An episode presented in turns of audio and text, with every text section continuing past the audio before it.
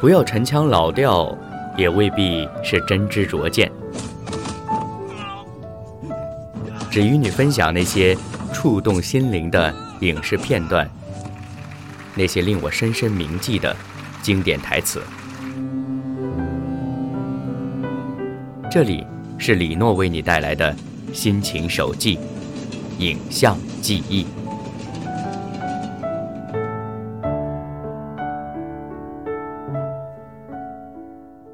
校监、校长、各位家长，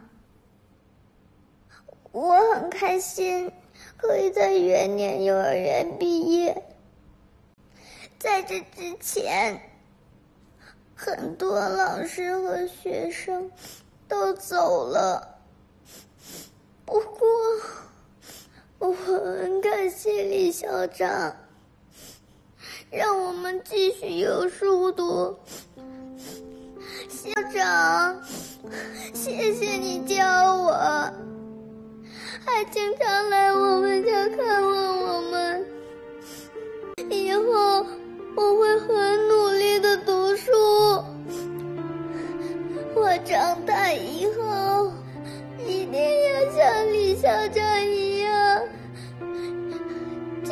帮助其他的人，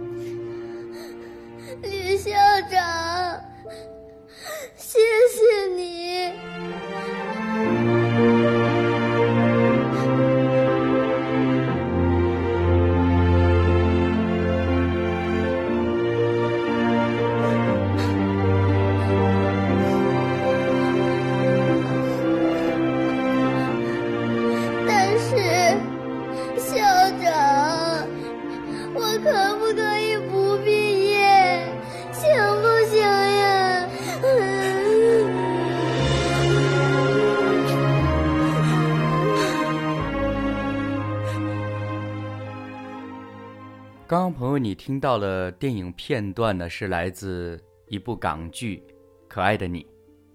这个片段呢，其实已经是到了电影结尾的地方了。不如我们还是从头说起吧。关于这部电影呢，网上有一个简短的介绍，就是说，这部电影讲述了一所学校的校长吕慧红放弃了与丈夫环球旅行的计划，毅然的应聘一所面临关闭的幼儿园，倾注心血。最终帮助五个孩子及其家庭走出困境的感人故事，特别书面、特别官方的一个介绍，是吧？其实李诺第一次看这部电影是在一五年去电影院看的，当时看完之后，我也是感受颇深。而说到这部电影的名字《可爱的你》的时候呢，就不由得让我的脑海当中浮现出若干年前李诺还是青春年少的时候啊。那个时候的同龄人就会以恶搞的心态，赋予“可爱”这两个字另外一个含义，就是可怜到没人爱。我就在想，也许在这部电影当中，“可爱”是不是可以用这样的一种解释来去对照呢？电影当中的五个孩子，四个家庭，他们的境况，在作为这部电影的社会背景的香港来说，似乎好像是在另外一个世界。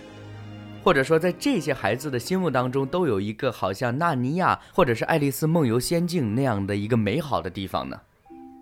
一切的美好都是存在的，只是我们还没有能够去触碰到它。困苦的环境，无望的未来，但是这些孩子们却有着少人能及的纯净的心灵。在大部分有能力的人的眼中，这些的家庭、这些的社会，是否只是一件彰显自我？爱心的工具，或许在那些看到他们的困境，但是能力有限的人心中会觉得这是权贵的事情，或者说这是政府的事情，与我无关呢。但是我就在想，是不是我们任何一个旁观者，任何一个外人都可以做些什么呢？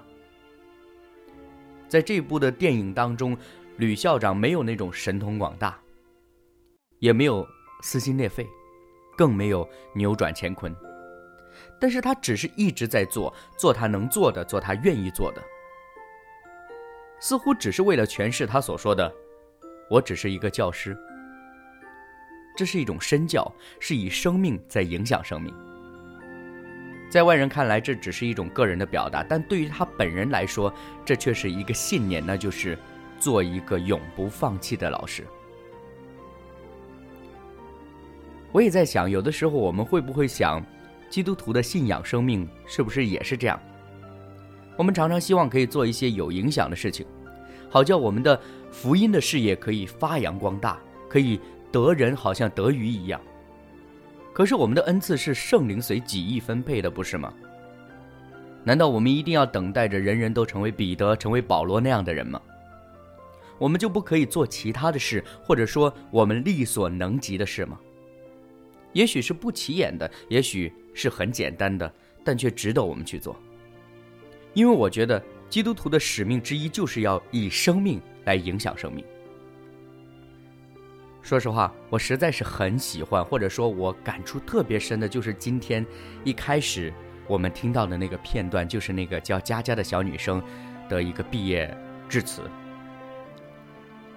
最后那句话特别让我动容，她说：“只是校长，我能不能不毕业？”有时候我们离美好很近，只是我们没有发现，或者我们习以为常，我们觉得。以后还会有的，但是你知道，一个小孩子的单纯，当他发现这份美好的时候，他就想永远的拥有它。我们的生命不也应该这样吗？当有一天有人告诉你，我们的生命是神所创造的，我们也有机会可以重新回到神所创造那个原本的美好里面去的话，不妨我们可以静下心来。不妨我们可以放缓我们的脚步，好好的听一听，好好的来思考，关于我们的人生答案到底是什么。